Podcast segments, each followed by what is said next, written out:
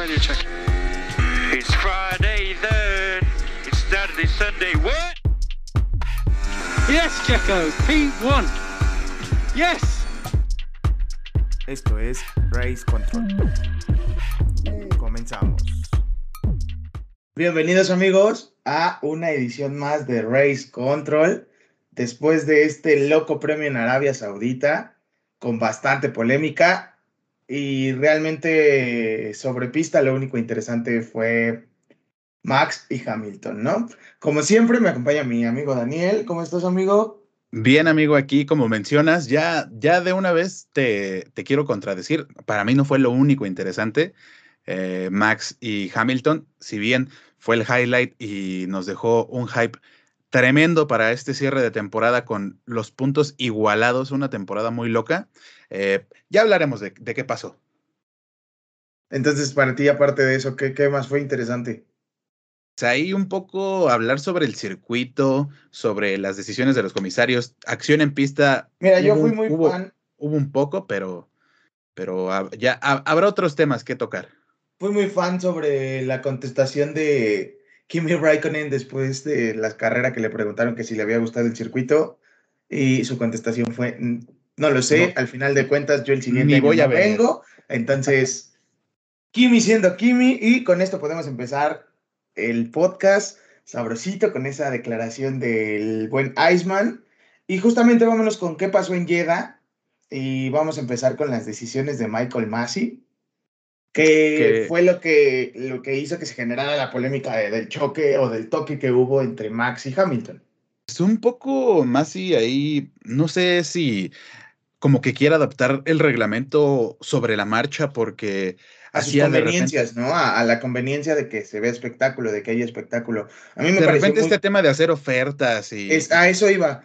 Me pareció muy sospechoso, curioso, más sospechoso que curioso, porque al final de cuentas Masi está cuidando el negocio de Fórmula 1 en ese sentido de hacer ofertas. Porque si a Max le ponen un stop and go en, en pits, o bueno, le ponen penalización de tiempo en, en los pits, que tenga que cumplir en los pits, se hubiera, no hubiéramos tenido más. ¿Estás de acuerdo? Sí, no, digo, también al final ese toque que tuvo Hamilton con, con Verstappen perjudicó para, para mucho peor a Max. Lo vimos en su tiempo su tiempo por vuelta, la persecución que tuvo con Hamilton ya era prácticamente, pues, nula, ya no estaba nada cerca, de repente estuvo a 8 segundos de Hamilton, Hamilton le sacaba 8 segundos, incluso se le comenzaba a acercar un poco ahí la batalla que hubo con Ocon y Botas. Entonces creo que de a grandes rasgos, el más perjudicado y el mayor perdedor que tuvo este gran premio de, Arabia Saudita en, el circuito de Jeddah, en este nuevo circuito que además muy impresionante, muy bonito gran premio, muy todo lo que quieras, pero muy peligroso. Sí, fue muy peligroso. En la transmisión lo comentaban desde el viernes que el circuito tenía demasiados puntos ciegos y fue donde vino el primer incidente el viernes con, con Hamilton y Masegot Sí, todos estos incidentes y además los que hubo en, en, Fórmula en Fórmula 2. Sí, el de, el de Fórmula 2 fue, o sea, no sé cómo decírtelo, fue muy rudo, muy duro, muy crudo. Es que tienes, las, tienes un circuito de muy alta velocidad con unas paredes pegadísimas a los, al, al, asfalto, muy pegadas a... Vaya, no hay zonas como quizás en circuitos como en Francia, que si te sales de, de una curva podrás derrapar muchísimos metros antes de, encontrarte con un muro, ¿no? Aquí, además de ser curvas ciegas, los muros están pegados al circuito y en un circuito tan rápido como, como, es, como resultó ser Yeda, creo que, creo que ha sido no un gran acierto poner esta como una de las carreras más decisivas de la temporada. Sí, justo yo creo que debería de ser como al inicio de la temporada, igual antes del descanso de, de verano. Pero vámonos, o sea, vamos a ver, o bueno, más bien dime tu opinión, si realmente estuvieron bien dadas las, las red flags y los safety cars, porque Fernando Alonso comentaba y dijo públicamente que, que al final estaban corriendo con pista sucia, que había un gran peligro, etc, etc, etc, ¿no? Dijo que no eran las condiciones adecuadas después de que había restos en la pista.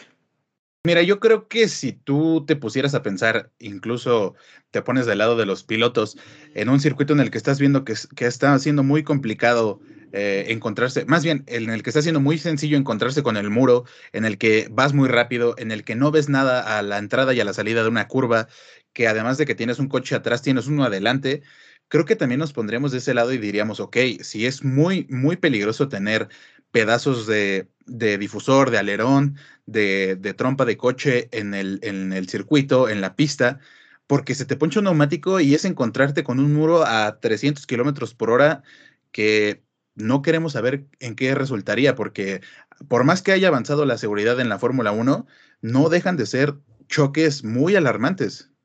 Sí, así lo es. Yo creo que eh, Fernando Alonso tenía mucha razón al momento de decir que habían sacado dos, dos banderas rojas y que al momento con el Virtual Safety Car estaban en la nada. O sea, no, no sabían qué hacer.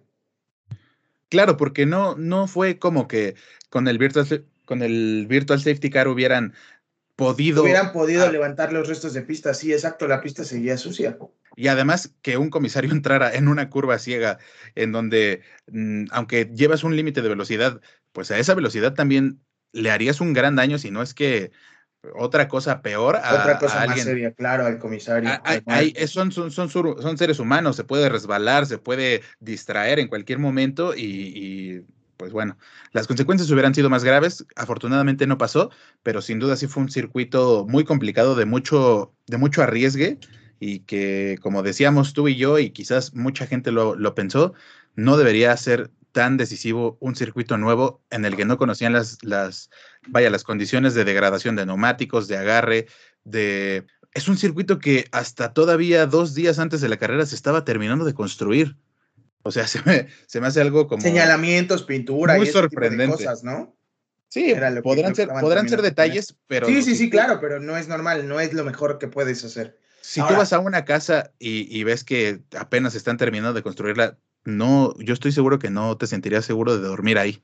Sí, no, justamente. ¿Te acuerdas la semana pasada que te dije que quien ganara esta carrera iba a ser por estrategia? Sí, lo comentamos, dijimos que si se te iba a hacer, te pregunté que si tú creías que la estrategia iba a ser fundamental y dijiste que, ¿qué? ¿Qué dijiste, amigo?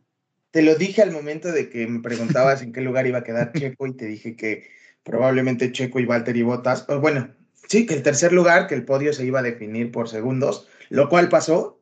Lamentablemente no fue con Checo, Checo tuvo DNF. Bueno, y no fue por segundos, se definió por... Sí, en la línea a muerte, o sea, fue una de las imágenes más, más cómicas y más, este, en el momento fue, fue triste por Ocon, por la reacción, por lo que significa para él un podio. Y, por la gran carrera que tuvo además. Y por la gran carrera que tuvo exactamente, que también Valtteri Bottas tuvo una buena carrera, no. Sí, pero ese, ese no era el tema, a lo que yo iba. Antes de que, de que estuviera, de que pararan la carrera con, con las red flags, eh, ¿Te parecía buena la estrategia de, Max y de Hamilton? La de, Max, la de Max sí, porque era obvio viendo lo que había sucedido alrededor del fin de semana con, con las banderas rojas y demás. Era una buena estrategia quedarse en pista porque si entraban, como, como sucedió al, si había un relanzamiento de carrera desde el carril de pit, e, ellos iban a poder cambiar de neumáticos en el momento que quisieran eh, durante ese periodo de tiempo. Y creo que fue, de no haber sido por tantas pausas que tuvo la carrera, quizás ah, estaríamos hablando de otro resultado. De una victoria de Max, sí, yo también. Muy probablemente, muy probablemente, porque sabemos que la estrategia Red Bull le ha de verdad la, le ha de verdad la vuelta a las estrategias un millón de veces. Porque. Sí, lamentablemente los safety cars, el virtual safety car y las dos red flags fue que le arruinaron la estrategia a Max Verstappen, a Marco y a Horner y también a Checo. Porque su plan hasta el momento de las primera, de la primera red flag. A iba la bien. vuelta 10, ¿no? Que fue iba bien. Mick Schumacher. Sí, perdió la cola y se estampó justo donde se estampó Leclerc. Sí pero creo que hasta ese momento la estrategia para Red Bull iba soñada. Sí, le había salido a la perfección porque además podía pelear Checo con neumáticos nuevos podía pelear eh, las primeras posiciones. O sea, sabía Christian Horner que en algún momento Checo iba a llegar a estar en el 2 y 3 o el 1-3 o el 1-4. Y yo creo que, también, yo creo que también pensaron que si volvía a haber un, un, momento en el que hubiera un virtual safety, podía quedarse Checo afuera, ahora sí, y los que no entraron, que obviamente se encontraban delante de él, iban a tener que entrar y él ya no lo iba a tener que hacer. Lástima lo que pasó con, con Checo, que no, no se pudo ver si la estrategia hubiera sido la correcta, pero parecía, parecía la estrategia ganadora. ¿Sabes qué es lo peor? Que estaba muy ilusionado, incluso con, la, con una buena, buen puesto de salida para Checo, una pole incluso. Los tiempos de Checo estaban increíbles el sábado. Sí. Sí, sí, sí. Fue algo que comentamos tú y yo, digo ya, eh, como amigos entre personas. Sí, por mensaje. Que dijimos, qué raro está haciendo ver a Checo el viernes con buenos tiempos, el sábado con buenos tiempos. el eh, viernes no tuvo tan buen día, el sábado fue su mejor día y lamentablemente ya el domingo pasó lo que pasó con Charles Leclerc. Sí, no, pero además el día de la quali dropeó el, el, el, ritmo bastante a comparación de lo que había estado haciendo. O sea, creo que Checo y el Red Bull estaban para más, como lo, como lo señaló Verstappen, de no haberse estrellado se hubiera llevado la pole con una vuelta impresionante. Tenían un yo te lo dije, yo te lo dije, yo te dije que Red Bull iba, si no a dominar completamente, iban a tener buenas actuaciones. Pero ¿sabes qué? No pasó. No pasó. Bueno, pero fue por, por causas externas. Pero no pasó. Causa externa no es la que polémica, la loquito. la, es que justo a eso, que Verstappen está loquito. ¿Fue a propósito? el choque con Hamilton? No, no, no, no, no, no, no, no, no fue a propósito. Creo que era obvio porque Verstappen lo hizo em, después al regresar a la posición. Lo quería hacer en un lugar estratégico para que él pudiera tener DRS y recuperarlo inmediatamente. Creo que eso es lo que él planeaba, pero Hamilton tampoco es tonto. Y él mismo lo dijo. Sí, lo dijo para una entrevista para Reino Unido. Max quiso devolverme la posición ahí para que yo le devolviera la posición inmediatamente con ayuda del DRS. Pero al final vimos que, el DRS estaba siendo un poco efectivo, por lo menos en las batallas cercanas como eran esas. Sí, al final sí Max lo dejó pasar en la, en la siguiente zona de detección de DRS, Max lo rebasó y ya ahí fue donde se decidió la carrera cuando Hamilton volvió a tomar la punta. Sí, pero yo, yo, yo te digo y te pregunto, ahí la estrategia de, los neumáticos y el, y el, hecho de haber puesto medios ya no le salió bien a, Red Bull. Los neumáticos para 15 vueltas, 12 vueltas antes de que acabara, Max ya decía que no tenía neumáticos. Se veía en cómo entraba a las curvas, cómo las tomaba, cómo se veía el agarre. Hubo, hubo mucho desgaste en, en, esa parte de la carrera de los neumáticos. Estaba peleando de tú a tú con, con Hamilton pero después del, del toque perdió ritmo Verstappen, pero muchísimo. Según Helmut Marko, al momento del, contacto entre Max Verstappen y Hamilton, la llanta trasera izquierda, me parece, tuvo un pequeño corte y ahí fue donde Max perdió ritmo.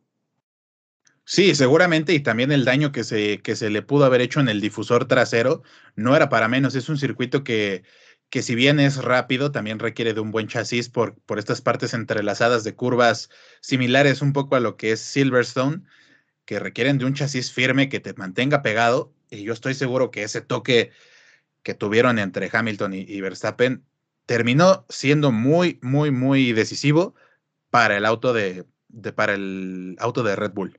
Y, y dejaron mega calientito el tema para, la, para esta semana, porque es, es Race Week Justamente de eso vamos a hablar un poquito más allá.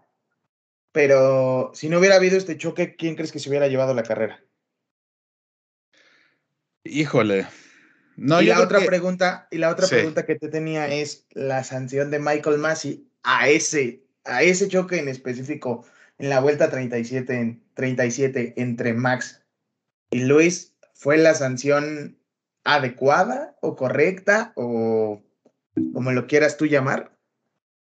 Mira, te voy a responder en partes y te voy a responder rápido. La sanción para, Hamilton, para Verstappen no me pareció justa. Si nos, si nos vamos a la telemetría, vemos que ambos comienzan a frenar, ambos bajan el ritmo. Si bien no se hizo mucho, muchísimo a la derecha Verstappen, había un gran carril del lado izquierdo para que, para que Hamilton pudiera rebasarlo. Él, él mismo estaba reclamando que le devolvieran la posición. Max claramente lo estaba haciendo. Ahí el choque fue culpa de los dos, fue chocaron sus egos, ninguno quiso dejarse pasar por el otro y eso fue lo que ocasionó ese contacto y, para mí era una, una acción de carrera más que una sanción que, bueno, no terminó afectando muchísimo el resultado. No terminó afectando porque sacó una gran ventaja a Valtteri Bottas en, para, por el tercer lugar. Pero imagínate que hubiera sido más cerrada la carrera, Max hubiera perdido puntos importantes. Sí, pero mira, creo que, odias a Michael Massey, entonces ninguna decisión que tome va a ser la correcta para. Es, a lo, que, es, lo, a lo que yo quería llegar. Para mí, Michael Massey es, es un ser que yo odio, un tipo al que yo. El, el, simple hecho de decir su nombre hace que me duela la cabeza y los dientes. Entonces creo que ninguna decisión de la que, de la que él haya sido parte para mí va a estar correcta. El día que eso suceda, retiraré mi declaración y diré Michael Massey, te amo, ven, te voy a dar un beso en la frente, bien merecido. Y el, la otra sanción de cinco segundos, me parece. Esa, esa, esa estuvo. La curva. Esa estuvo más que merecida. Esa estuvo más que merecida. Verstappen. Y mira, o sea, sí, pero Max declaró que le habían dado esa sanción por la misma maniobra que había hecho en Brasil. Sí. Pues y es que regresamos al mismo tema de que en, en un lugar se toma se toman unas decisiones, en otra carrera en otra, y justamente es por esto, porque básicamente cuidan el espectáculo y es lo que quiere. Michael Massey es lo que quiere. Michael Massey ya logró lo que quería de llegar a la última carrera con, los, con tus dos mejores pilotos o con los pilotos que están peleando el campeonato empatados en puntos, con 369.5 puntos. Algo impresionante. sí, sí, sí. O sea, creo que es algo que pocas veces se ve y sobre todo siendo de dos escuderías diferentes. Sí, sin duda vamos a tener un, cierre de, temporada inolvidable. Increíble. Si, no, si no sucede algo fuera de lo habitual y si sucede como si fuera un toque, como si fuera algo por el estilo, cosa como si fuera un Cena Prost. cosa que a mí no me gustaría, Roy, porque yo quiero ver, yo los quiero ver competir en pista.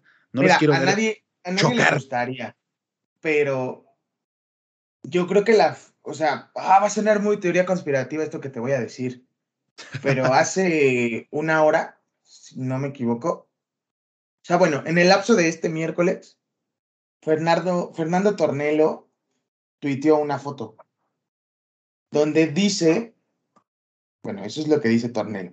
Lo estás comenzando a contar como si fuera teoría conspirativa, Roy, me está dando miedo.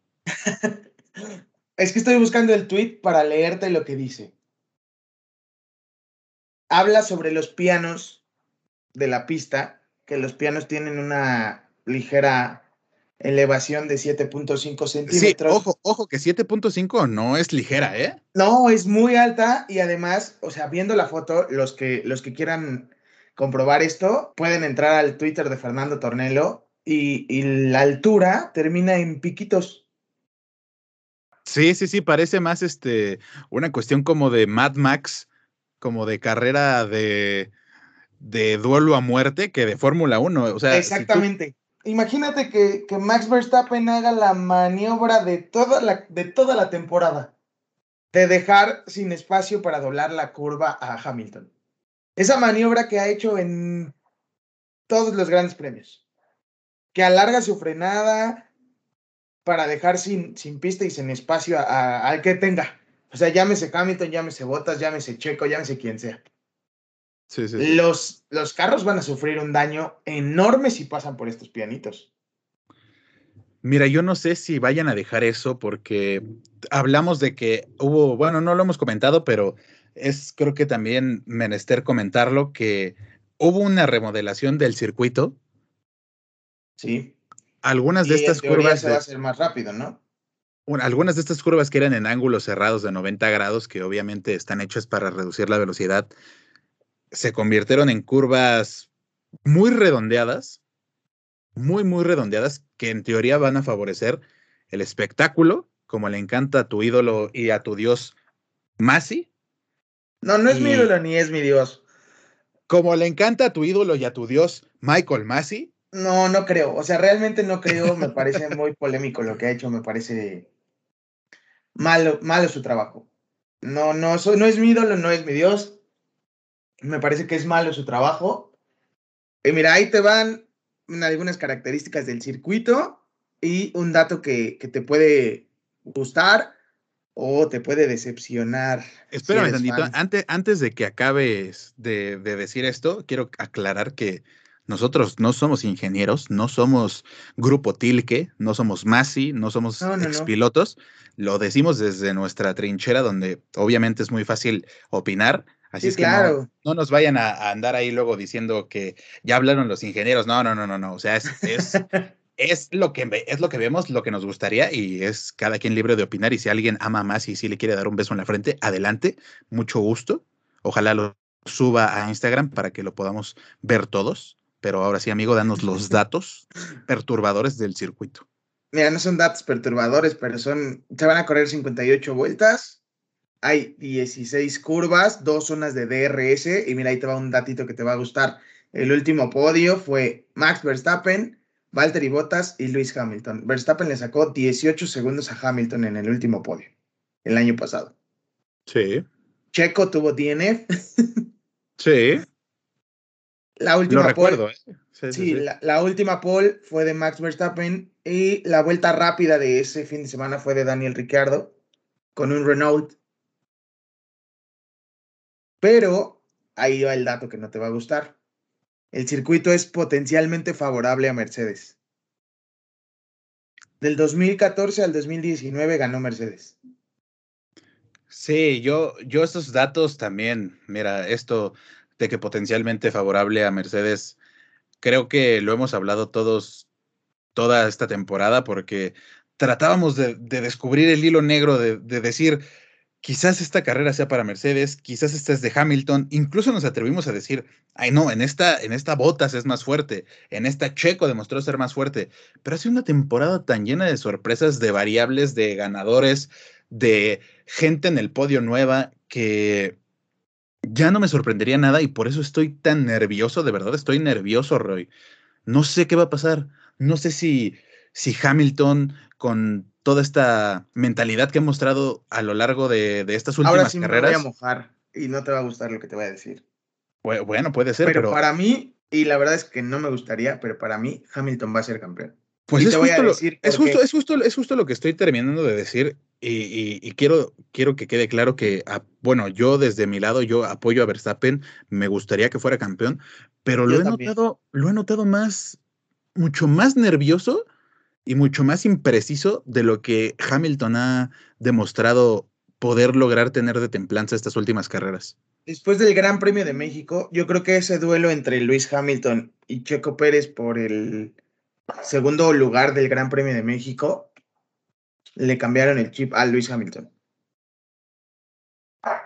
después de México y en Brasil vimos otro Luis Hamilton agrégale el motor Mercedes, ¿no? Que, que Sí, agrégale ese, ese motor de, cohete. O sea, agrégale. Pero siento que la experiencia es lo que va a hacer que Luis Hamilton gane este campeonato. Entonces tú vas a poner la experiencia por encima de la osadía, porque veloces son los dos. De ahí no vamos a estar. Sí, no, y grandes pilotos son los dos. Pero, ahí no vamos a estar en contradicción. Por velocidad no va a ser. Siempre la experiencia le gana a la juventud, siempre. Luis Hamilton, a pesar de ser veloz, es más cuidadoso. Amigo, pero no, no, estamos diciendo que Verstappen sea un rookie. Lleva ya varios años. Pero es la primera vez que está peleando por un campeonato del mundo. A, esa manera. no le tienes fe. No le tienes fe a Verstappen. No, sí le tengo fe y me gustaría. Y yo también quiero que Max Verstappen gane y quiero que me gustaría que Red Bull ganara el campeonato de constructores, pero bueno, el campeonato de constructores ya está un poquito más lejano. Eso ya es otra historia. Sí, eso ya es otra historia. Después del DNF de Checo ya se perdió completamente el campeonato de constructores. O sea, tendría que pasar una verdadera tragedia para que Red Bull se llevara el campeonato de constructores. Si bien en papel no está perdido, en, esperanza es 99. Sí, es 1% de probabilidades, 99% de fe. Sí. O sea, lo que sí me gustaría es que Checo cerrara con un, con un podio. Sí, claro.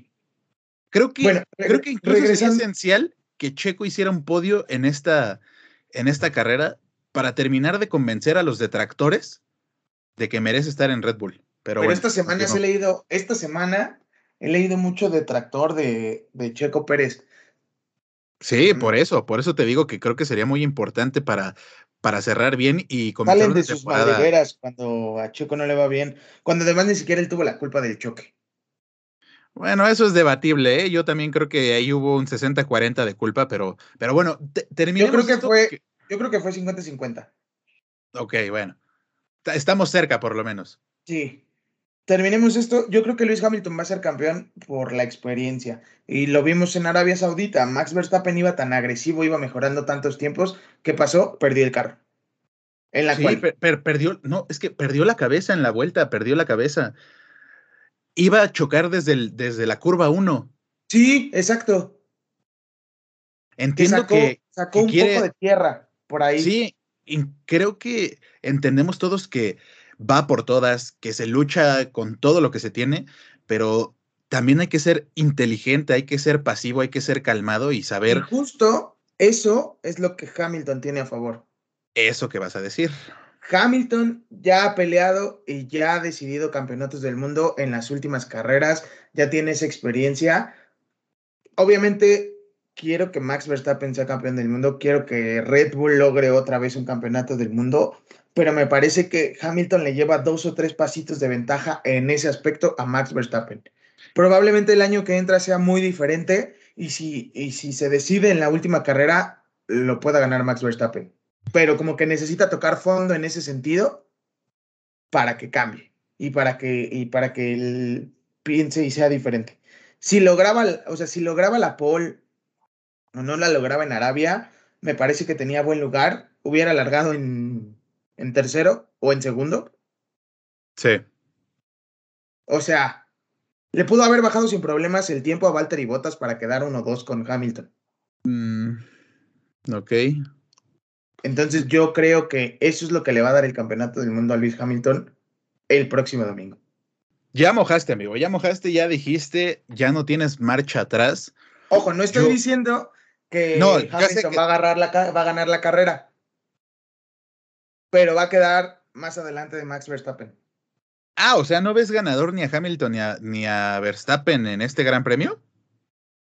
Es que siento que se van a, se van a tocar o va a pasar algo y eh, ninguno de los dos va a ganar la carrera, pero Hamilton va a quedar por delante de Max.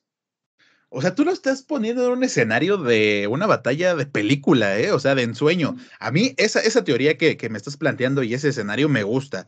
No me gusta que ganara Luis Hamilton, incluso creo que, aunque un poco la razón, eso es lo que me diría que, que opinara yo también, me voy a dejar llevar y voy a decir que, Verstappen va a ser el nuevo campeón de la, de la Fórmula 1 este año 2021, porque creo que... Si gana Max, nos vamos al Ángel. si se arma evento, claro que sí. Vamos ahí al Ángel para ver, para ver cómo es una, una celebración de un piloto holandés de una escudería austríaca en una competición europea celebrada aquí en la Ciudad de México. Estaría muy cagado. Sí, ya seríamos unos niveles ridículos de, de fanatismo, pero fuera de eso, fuera de eso, creo que Verstappen tiene muchas opciones para convertirse en campeón del mundo esta última carrera. Creo que Hamilton. Es que los dos tienen esas opciones. No, yo lo sé, ambos los tienen, en puntos están empatados, pero quiero decirte que, que la última vez que Hamilton estuvo en una situación parecida, el campeón, resultó, el campeón resultó ser Rosberg. El campeón resultó ser Rosberg y, curiosamente se decidía en la última carrera y curiosamente también fue en Jazz Marina. sí. Entonces, yo. Pues mira, solo, solo sé que es más maduro. va a pasar. Sí sé que es más maduro Hamilton. Sí ha mostrado una, una mejor fortaleza mental que Verstappen en estas últimas carreras, pero yo estoy seguro que va a ganar Max Verstappen y que tendremos podio para Checo. Y yo creo que en esa parte de, la madurez de la cuestión mental es donde debería entrar Marco Horner, incluso su papá, para eh, ayudarlo, para eh, llevarlo y decirle, güey, relájate un poco. Híjole, es que no sé. Yo, yo he visto a Horner y a, y a Jos Verstappen muy, Igual que Max. muy pasionales, muy. Sí. O sea, no hay, no hay alguien que piense con cabeza fría dentro de Red Bull. Tú ves a Toto Wolf y se enoja y hace berrinche. Incluso nos dejó una imagen impresionante en el momento del choque. Sí, sí, sí, sí, sí. Pero lo ves dos minutos después y es el tipo Sereno Más- que todos conocemos. más calmado, más inexpresivo. Incluso las entrevistas son calmadas. Si se trata de ofender, ofende, pero está tranquilo. Si se trata de defender, defiende, Hablando de tranquilo. entrevistas, ¿la FIA quiere ver arder el mundo? Lo, lo va a hacer arder. Lo va a hacer Lo arder. va- Sí, sí, sí, durísimo. Eh, mañana no se pierdan la entrevista entre Christian Entre Horner Los team principals, y Toto, Toto, sí. Y aparte, en los contendientes al título está Max Verstappen y Lewis Hamilton. y, y al último Checo- para quedarse con el tercer puesto. A Checo lo pusieron con Valtteri Bottas. Así, casual. Sí. No se nota que, que quieren ahí show. hacer Sí, sí, un sí. poco de roce. No se nota. No se nota. Y me parece que ah, en ese punto está mal la FIA. Híjole, no lo sé. Los está poniendo a prueba mentalmente a, a- de ambos lados, a Red Bull y a Mercedes en general, los está poniendo a prueba mentalmente. Ya lo comentamos, esta carrera va a ser mucho de, de- no va a ser de velocidad, va a ser mucho de, fortaleza mental y de fortaleza mental. ¿Quién está preparado? ¿Quién sabe cuándo dejar pasar? ¿Quién sabe cuándo atacar? ¿Y quién va a estar más calmado para llevarse la victoria en este Gran Premio de Jazz Marina en, Ab- en Abu Dhabi? en Abu Bueno, Dhabi? A ver, entonces ya hace rato dimos tus pronósticos, pero nuestros pronósticos más bien, pero vuélvemelos a repetir. O sea, el podio. Bueno, ¿quién se queda con la pole y quién se lleva a podio? La pole se la va a llevar Verstappen y el podio va a ser Max, Checo, Hamilton. El 1-2 para Red Bull. Ahora sí cerraremos con 1-2. Híjole. Yo creo que la pole también se la va a llevar Max moja. Verstappen. Ujú. La estoy anotando, eh, cabrón, para que El segundo, a la o sea, próxima El, no te quieras arrepentir y, y- camisetear. el, el fin de semana van a salir 1-2 Max Hamilton. Va a pasar algo, lo que quieras. Y la carrera se la lleva Checo o Valtteri. No, di uno, di uno. Cualquiera de los dos. Cualquiera de los, No, cualquiera de los no, dos no, no, no, no, Checo uno. Valtteri y este y detrás queda Hamilton y Max Verstappen y Hamilton va a ser campeón del mundo. Mira, yo creo que cualquier cierre de los que acabamos de dar sería impresionante. Muy, y creo que vamos a estar de acuerdo, Roy. Quien quiera que salga campeón esta temporada 2021, me quito el sombrero, me paro, le doy un aplauso, porque bien merecida va a estar este cierre de temporada. El campeón, sea el que sea, sea Verstappen o sea, o sea Hamilton, más que merecido. Sí, aunque por méritos en pista se lo merece más Verstappen. Ganó más carreras, sufrió más, tuvo ese aparatoso, aparatoso golpe en, en Silverstone. Eh, ¿Sabes qué? Eso también algo que me sorprende muchísimo, que no ha habido un fallo de motor, una pinchadura en, en los momentos decisivos. Es O que sea, no sí, se han querido Max- arriesgar, Roy. Por eso Max- hay tanto Max cambio de tuvo motor una pinchadura en, en Baku, en Azerbaiyán. pero- ajá. pero nada más. O sea, y, y imagínate que nuestros pronósticos se vayan al caño y todo se decida por una falla en un motor, por un pinchazo, por una mala parada en pits. Yo creo que todos van a estar con los nervios a flor de piel, de punta, y todos nos vamos a estar arrancando el cabello a las 7 de la mañana que comienza la carrera el día domingo. Hay Y que este madrugar. es desde el viernes, porque las prácticas empiezan tres y media de la mañana. Roy, la cual es a las 4 de la mañana. No, la cual es a las 7. Perdón, sí, las prácticas libres son a las 4 de la mañana y la Sí. cual a las 7. Ya me estabas O sea, espantando. Con sí, este, con este mal con este mal horario que, que da mi amigo Daniel, nos despedimos esta semana. Y obviamente todavía la siguiente semana hay episodio de Race Control. Y yo Y creo que te- trataremos de sacar capítulo especial, ¿no, Roy? Porque ha Sí, sido vamos- sin duda un, vamos a hacer un, cierre de temporada que, merece, que merece que hablemos de él. Esto ya lo habíamos hablado, vamos a hacer especiales por escudería para desmenuzar un poquito. Obviamente, al final, no sé, Alfa Romeo, Haas y Williams van todas en un capítulo.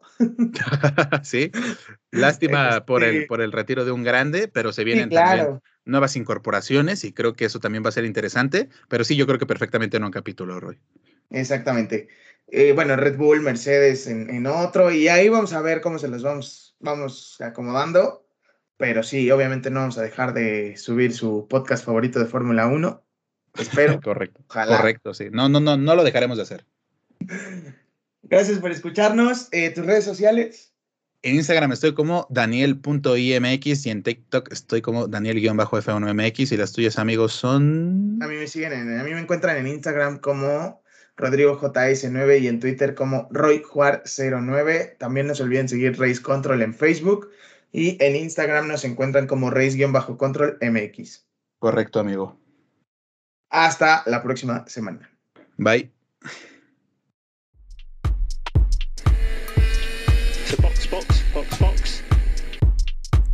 Fue Race Control. Hasta la próxima.